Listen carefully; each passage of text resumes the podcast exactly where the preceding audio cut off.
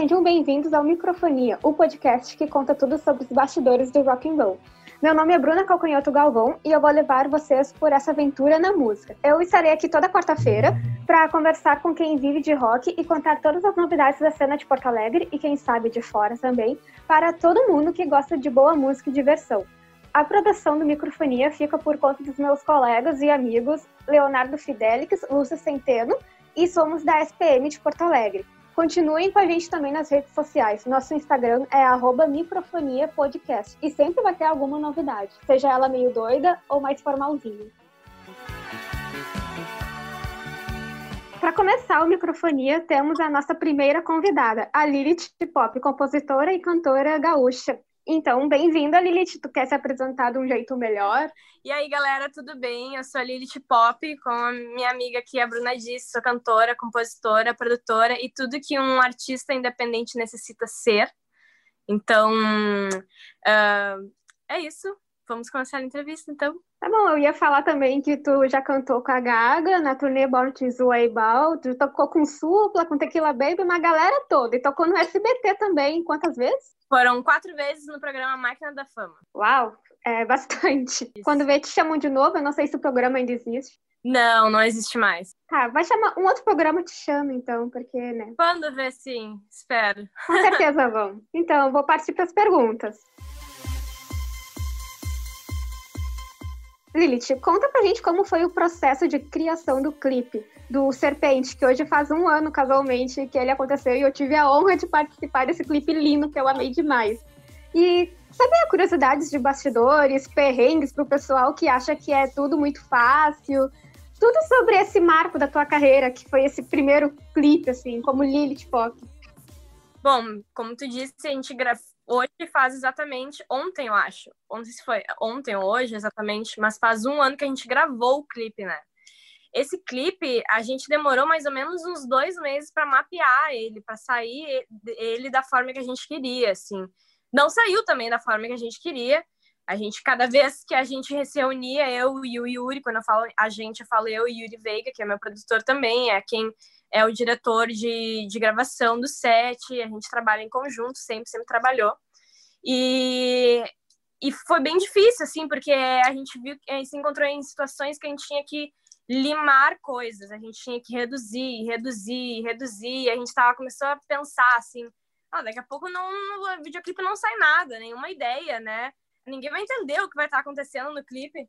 Porque ele é um aquariano, eu sou capricorniana. A gente é muito perfeccionista. Então, a gente quer uh, ser muito uh, da vanguarda, a gente quer ter mínimos detalhes. E Serpente foi uma coisa super estudada, assim, de, de todas as coisas que eu lancei, assim, até agora e que eu trabalhei. A gente trabalhou desde estética a mundo, a, a cabelo, a, a filmagem, a cortes, tudo. A gente, a gente estudou tudo isso. A gente partiu, partiu do princípio de Blade Runner, que era um filme favorito meu e do Yuri, Veiga, do Yuri Veiga, né? E a gente estudou o filme, a gente cansou de ver o filme milhões de vezes para poder fazer o clipe em cima disso. Porque a, a estética Blade Runner estava muito em alta na época, essa coisa meio de neon lights, assim, né? E só que a gente via vários artistas fazendo uma coisa um pouco genérica, e a gente queria fazer um pouco mais lado B, assim, um pouco mais vinil, mais cyberpunk. Então a gente procurou mirar mais nisso, né? Uh, esse clipe era para ter sido gravado antes, a gente remarcou ele várias vezes. Às vezes o diretor de imagem não podia, às vezes a equipe técnica não podia, às vezes o bar não podia, o bar a gente teve que locar, alugar. E aí o cara do bar falou: Ah, vocês têm cinco horas para rodar um clipe. Gente, eu não sei, acho que nunca vi uma nunca rodou um clipe na vida, assim. A não ser que fosse um clipe, né, só parado no mesmo lugar, só uma cena e é perfeito. Mas um clipe pop não é assim, né? E aí a gente tá. A gente sabia que não ia dar cinco horas, mas a gente disse, ok. A gente foi das sete da noite até as três e meia da manhã gravando lá no Red Door. E foi bem exaustivo, porque a gente, enquanto a gente estava filmando uma cena, tinha uma parte da equipe montando o cenário em outro lugar para a gente poder entrar no tempo. Mas óbvio que não, né? A gente gravou em sete horas, não foi cinco, mas foi sete. Foi, foi recorde No final a gente estava exausto, todo mundo exausto, né? A ideia de serpente era sobre eu ser a cobra, né? E eu dar o fruto proibido para as pessoas. Eu cheguei, eu receber as pessoas com a com a maçã e aquele ambiente de festa também. É, é sobre isso, assim, aquela coisa mais noturna, é sobre deixar a pessoa uh, em estado de consciência alterado, assim, que é o que a cobra faz, que é o que uma pessoa falsa faz, porque a música é sobre falsidade, né? Tu não entende as intenções dela, tu não consegue enxergar a, a, a real, né? E o fruto proibido também foi isso. Tu via aquela coisa, aquela fruta linda e não viu o que tinha por trás daquilo, né? Então essa foi a proposta de Serpente.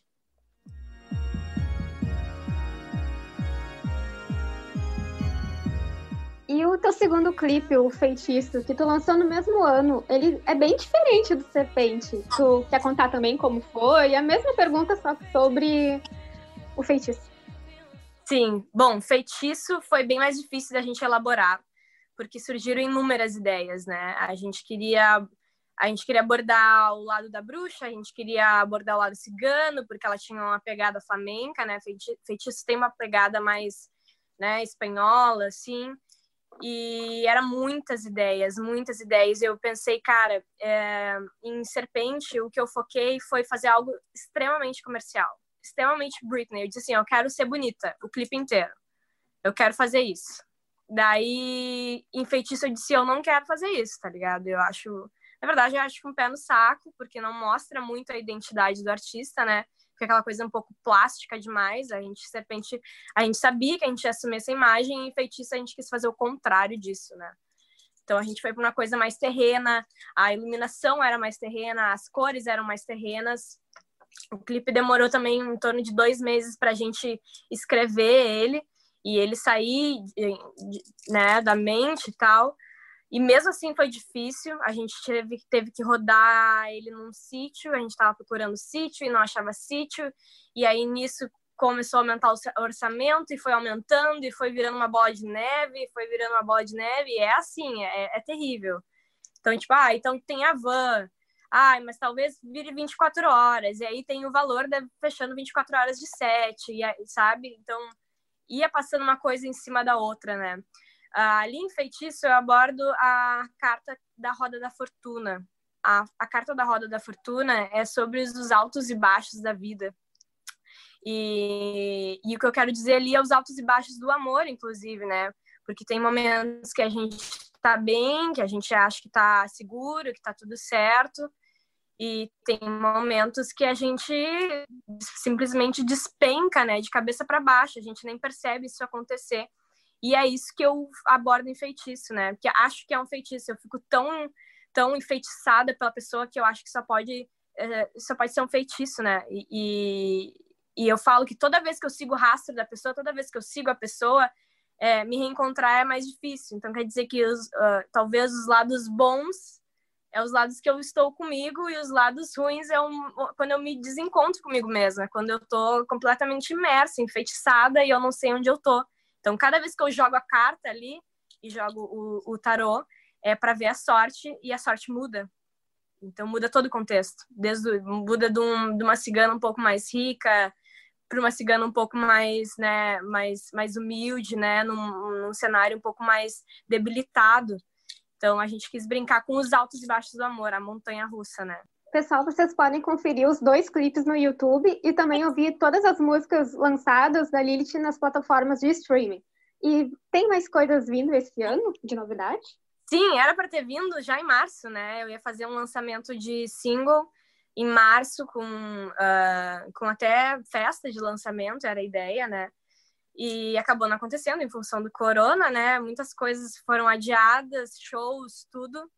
E, e aí eu decidi que faria esses lançamentos depois da quarentena. Esses lançamentos vão, vão acontecer, já tem clipe gravado, que é a continuação de Feitiço, né? Eu saindo do acampamento, abandonando aqueles loopings do amor, aquela, aquele, como é que eu posso dizer, é, aquela perdição do amor e, e seguindo meu próprio rumo, sabe? Eu, eu seguindo eu mesma. Essa é a continuação de Feitiço que daí já é uma balada, é uma coisa extremamente minimalista, crua, que eu gravei com o Yuri no quarto distrito, câmera na mão, só eu e ele. Então, foi com a mesma roupa, sem troca de roupa, só a gente andando e, sentando em outro cenário, decidindo outro cenário. Ah, vai ser nessa parede aqui, e só isso. E mais duas músicas que estão para sair. Tem dois clipes gravados. Um ao a vivo. gente já fiquem ligados, sigam ela em todas as redes, é só procurar com Lilith Pop e vocês vão achar.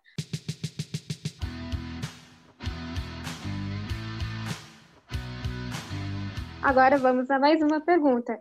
Uh, tu sabe que muitas pessoas têm a ideia de que fazer música é fácil.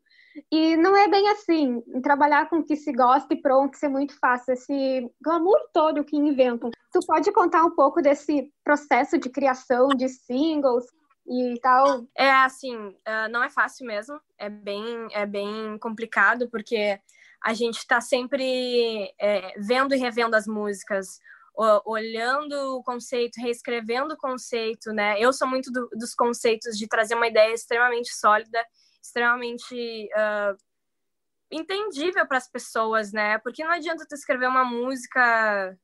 Bom, tu pode escrever uma música da tua bolha desde que tu seja o David Bowie ou sei lá, mas se tu quer começar, é...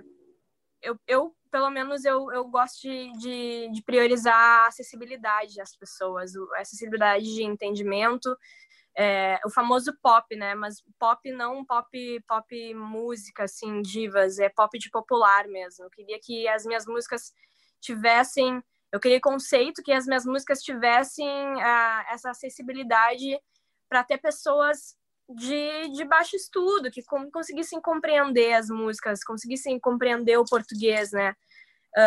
Um, em função disso, tem várias noites de estúdio, de gravação e regravação, e não dá certo, e não é aquela ideia, e regrava, e regrava, e regrava. Também tem que ter um stop nisso, porque chega uma hora que começa a saturar, porque já não muda mais nada, ou já tá piorando a música, e tu só quer chegar na perfeição, e não existe a perfeição né? E nesse sentido tem que seguir. Eu, eu sigo muito a intuição como artista. Acho que a intuição é a coisa que mais me, me guia, assim, para poder saber o, o limite das coisas, sabe?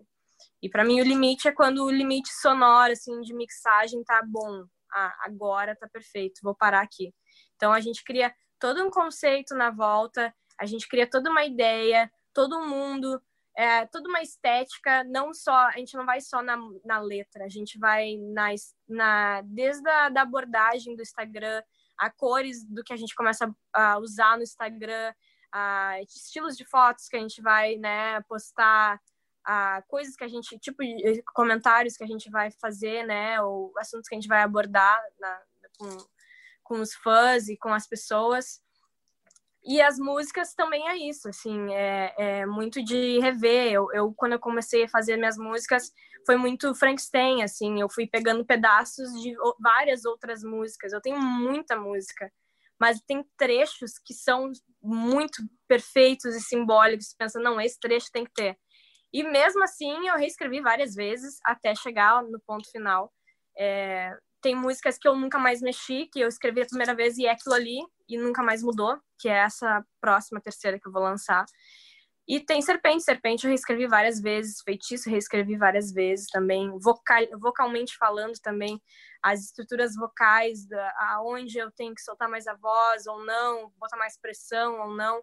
É, tem que fazer um estudo, porque é a tua música, não é algo que, que de um artista que tu pode fazer um cover e copiar e saber e ter confiança, aquilo já está certo, já está concretizado, já está, sei lá, já, já foi glorificado, entende? Não, é uma coisa que tem que fazer tu mesmo, sabe? É, tem que fazer a receita do bolo, do bolo ali para ele não abatumar, sabe? É complicado, mas não é possível. E tu acha que falta apoio da galera no cenário atual, do tipo, a maioria pensando que o artista grande nasceu grande, achando que ele nunca foi um artista local? Sim, tem um, esse grande problema, né? Uh, principalmente aqui em Porto Alegre eu vejo esse problema. Eu faço shows em Porto Alegre e São Paulo. São Paulo eu sou extremamente bem recebida é, até a acessibilidade de, de cultura e, e, a quantidade de pessoas de cabeça aberta e, e, pessoas interessadas em conhecer um novo em São Paulo é muito maior do que em Porto Alegre. Aqui em Porto Alegre, mesmo que tenha pessoas mais, uh, né, uh, liberais, mais de boa, cabeça aberta nesse sentido, hum, isso não acontece, sabe? Eu vejo muita. Uh, ah, é festival de bandas, é só banda de homem, né? Aqui começando, né? Eu sou uma mulher, eu tô cantando um pop que tem uma, uma pegada, um, uma raiz de, de pós-punk, sei lá, new wave, synth pop, né? E, e, é diferente, né? Aqui a gente só viveu do rock até então. Tem balada sertaneja, tem balada de funk, mas o que tem de música aqui autoral é, é, é rock, né? O que a gente mais conhe... pelo menos é o que eu mais conheço, assim. E é muito fechado, é extremamente fechado, assim. A gente, a gente conhece mais essas bandas de, de rock e aí elas se juntam e aí são só homens e é normalmente isso, mas tem que se infiltrar, né? Eu, eu, eu entro, eu, eu procuro ser amiga também, eu procuro me dar bem com todo mundo, com todas as cenas, com todas as tribos. Uh, hoje eu, eu ando em, em, dois cantos assim de Porto Alegre, que é o canto LGBT, que, e, e o canto do rock underground, né? Da, da cena do rock eu faço, tipo, faço esses dois lados, né? Eu canto no workroom e, e já cantei, sei lá, no cantei na opinião, cantei na Frankenhaus, sabe? Então, eu procuro viver esses dois mundos porque são os dois mundos que fazem parte de mim. Não sei se ah, responde... Então, tu, tu, tu acredita que no rock atualmente ainda tenha machismo? E se tu já passou por uma situação desconfortável por ser mulher, se quiser contar. Com certeza, com certeza. Mesmo que eles digam que não, que a maioria diga que não, que isso não existe, que eles ah, nunca agiram como machistas, uh, não, não precisa falar da boca para fora. Ações, sabe? Tipo, ah, vamos fazer um festival, vamos juntar bandas, vamos. Ah, eu aqui no meu Instagram eu só promovo banda, essas bandas tais, e é uma banda só de homem. Tipo, já aconteceu, deu, deu tá tentando lá no início, assim, antes de lançar Serpente, eu tá me aproximando, né, das cenas, das pessoas. E a maioria dos caras que se aproximavam de mim, que tinham uma certa influência, eram é, eu depois que eu cortei eles, assim, cortei quando eu deixei claro que o meu interesse era trabalho, nunca mais falaram comigo. Nunca mais me procuraram. Eu tenho inúmeros exemplos para que eu não vou citar aqui nomes, mas existe sim. É, esse é o problema, eu acho que acho que não, né? Eu, eu tenho certeza que a mulher é muito vista como objeto até hoje. Então, inclusive na cena do rock, como assim uma mulher fazendo o que a gente faz, sei lá. Ah, mas ela é bonitinha, tem uma cara bonitinha, e, e param aí, entende? Então, é, isso tem em Porto Alegre, tem esse problema sim, tá ligado? É raríssimo tu ver uma mulher musicista numa banda. O que eu conheço, eu conheço, por exemplo, a Gisele, da Jardim de Lotus, que é uma baterista incrível, a ela também, que é uma cantora incrível. Eu conheço mais cantoras, né? Musicistas, mulheres, não. Mas da cena, é para mim, a Gisele, entende? Então, é... ou seja, eu citei uma pessoa aqui. Ah, e Florieté, a vocalista da Florieté. E só. Entende? Ah, então tu considera que é mais difícil só por ser mulher ainda, então, também. É, é difícil. É difícil, assim, ó. É difícil, mas tem que ligar o, o foda-se, assim. Eu, eu sei que é, eu não quero bancar a, a, a coitadinha, assim, porque eu tento. E eu não tento, eu faço. Eu vou atrás, eu boto a cara no sol.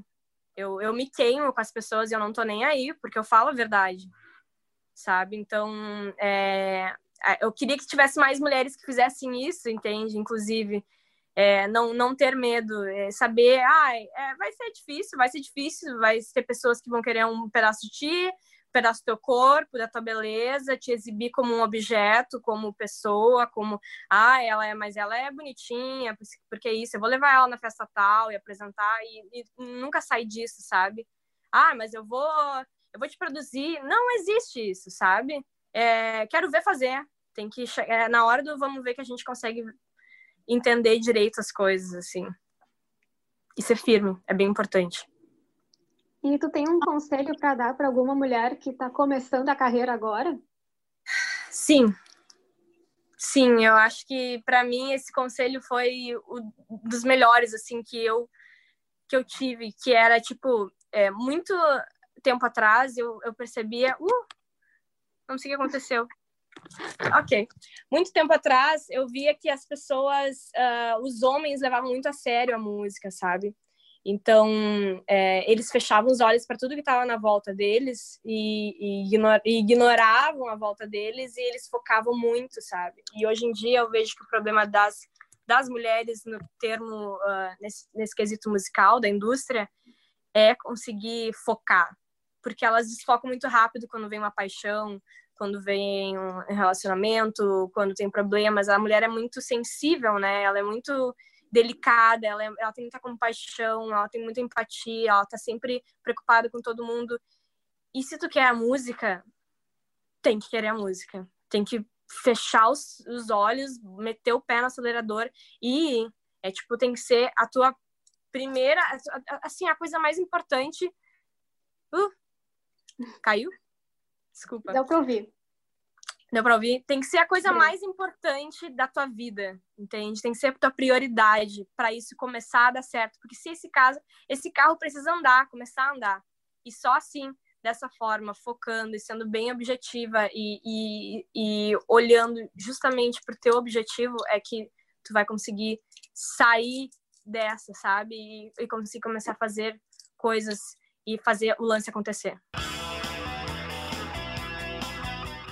Tu quer contar um pouco da tua experiência no palco com a Lady Gaga? Também pode dar um recado pra galera que ainda insiste em pensar que tu é cover. A minha experiência com a Gaga foi que revolucionou minha vida, né? Foi a coisa responsável de eu fazer até aquela dica que eu falei até mais cedo, né? Sobre uh, trilhar o caminho da música seriamente, sabe? Sobre pegar aquilo e, e, e tornar isso uma profissão. Então, uh, esse acontecimento foi muito marcante para mim na minha vida, para eu levar a sério e saber que as coisas não são impossíveis, né?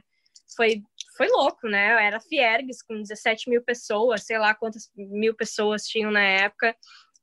Eu tinha 13 anos, estava sendo esmagada na grade, dormi na, no, dormi na fila, fiz cartazinho de última hora, e, e, eu lembro dela terminar de tocar a música que era pra gente ficar com ela no palco e eu chegar no ouvido dela e dizer: Posso cantar para você? E ela não respondeu nada, ela simplesmente tirou o microfone do pedestal e me entregou o microfone.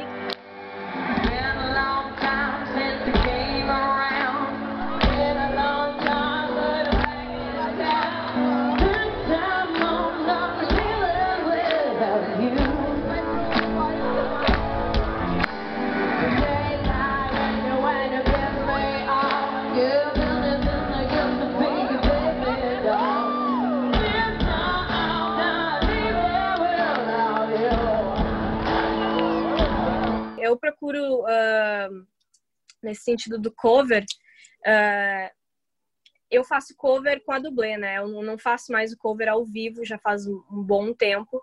Eu faço com a dublê, que é a banda baile, que toca de axé, lambada, a ACDC, né? Então, uh, eu não, não sou cover, nunca fui cover origi original da Gaga, assim, ah, eu vou seguir isso como carreira profissional, eu vou ganhar dinheiro com isso. Nunca foi isso. Eu fui uma fã que subiu no palco, cantou com ela. E as, quando eu fui no SBT foi, foi mais ou menos a mesma coisa. Eu fui como fã, sabe? Então, uh, é, o meu trabalho hoje é totalmente autoral, é 100% autoral. Eu, apesar de ter cantado com a Gaga, dessa oportunidade incrível, eu prometi para mim mesma que eu não ia querer viver nessa sombra da Lady Gaga, né? Tipo assim, sempre sendo a, uh, né, cover ou, ou, fazendo coisas da Gaga, ou sempre indo atrás, e tudo que acontece na minha vida é sempre em função de Gaga, da Gaga, de, ter cantado com a Gaga, e, e não, eh, muitas coisas abriram para mim não que pessoas nem sabiam que eu tinha cantado com a Lady Gaga, né? Então eu procurei deixar bem claro, inclusive na mudança do meu nome artístico, para ser um novo recomeço, para ser uma nova aposta e ser, e, e ser mirada unicamente no autoral para finalizar, tu quer contar algum momento engraçado da tua carreira para descontrair mesmo? Momento engraçado da minha carreira. Que tenha te marcado bastante. Ai, assim. gente. Engraçado. Ai, já teve, eu tive momentos péssimos, assim. momentos péssimos. Uh, eu posso contar um momento péssimo? Pode! não sei, eu não me lembro. À vontade! Eu, eu, eu, não lembro do momento engraçado, uh, mas acho que um momento péssimo, assim, para mim foi quando eu tinha 12, 12 anos, eu me inscrevi num programa que era parecido com Máquina da Fama. E era do SBT. E era com o Miranda. Era, não sei se vocês lembram desse programa, que era, a, era qual, é, qual é o seu talento? Era, era qual é o seu talento? E eu me inscrevi. Nossa, e aí eu fui extremamente esculachada. Eles falaram que nossa, que eu não sabia cantar na maciota. E aí eles botaram, eu escolhi, mandaram eu cantar músicas que eu não, não sabia cantar direito, a produção mesmo que escolheu, sabe? E eu tinha 12 anos e eles me, eles me avaliaram como uma mulher na época. E isso foi o mais bizarro, porque eles começaram a descer, descer a lenha, assim, em mim. E aí, acho que a baiana, na época, perguntou assim, não, mas peraí, mas quantos anos você tem? Eu disse, eu tenho 12. Deles sabe, piraram assim, mas como assim? Tu tem 12 anos, mas que absurdo. Aí eles deram uma aliviada, daí um dos, dos, dos, dos juízes falou, não, mas tu é uma caixinha de surpresas e tal. Aí, foi o único que elogiou, eu não passei. Eu lembro que depois, eu, em seguida, que eu saí do palco, a câmera vinha entrevistar a gente depois que a gente era avaliado e cantava. Eu cantei Firework da Katy Perry e depois Born This Way da Lady Gaga. O Miranda disse que eu não, que eu não sabia cantar na maciota na época, é óbvio que eu não sabia. Eu tinha 12 anos, tinha começado a cantar com 9. eu nem sabia o que era isso. Só quer dizer, eu sabia, mas não sabia cantar assim direito, é claro. E eu me lembro da câmera dos entrevistadores chegarem com a câmera da SBT, assim, ai, mas e aí, como é que foi? E eu tá soluçando, assim, chorando, assim. Eu disse, eu nunca mais volto nesse programa. Foi uma coisa, tipo, muito triste, eu chorando na minha mãe, assim, eu não quero falar com vocês. Eu lembro que daí o episódio não foi ao ar. Todas as pessoas que cantaram aquele dia, elas não, não apareceram no programa, no fim, não sei o que aconteceu. Realmente não sei.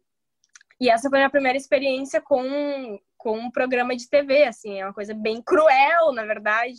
Não é nada bonitinho e cuidadoso a equipe, a produção não tem um mínimo de paciência com crianças, muito menos com crianças, na verdade, nem com as pessoas, na real. Mas no qual o seu talento foi, no, no Máquina da Fama foi bem diferente, graças a Deus. Eu, eu fui muito bem recebido, assim. Mas foi um, um, período, foi um marco da minha vida, assim, para eu parar de ser trouxa, assim, uma criança, mas realmente parar de, sabe, botar o pé no chão, entende? Foi, foi bem diferente, assim, para mim. Me mudou bastante. Bom, Lite, muito obrigada por ter vindo e ter sido a primeira entrevistada do Microfonia. E todo mundo pode acompanhar ela em todas as redes sociais, só pesquisar Lite Pop.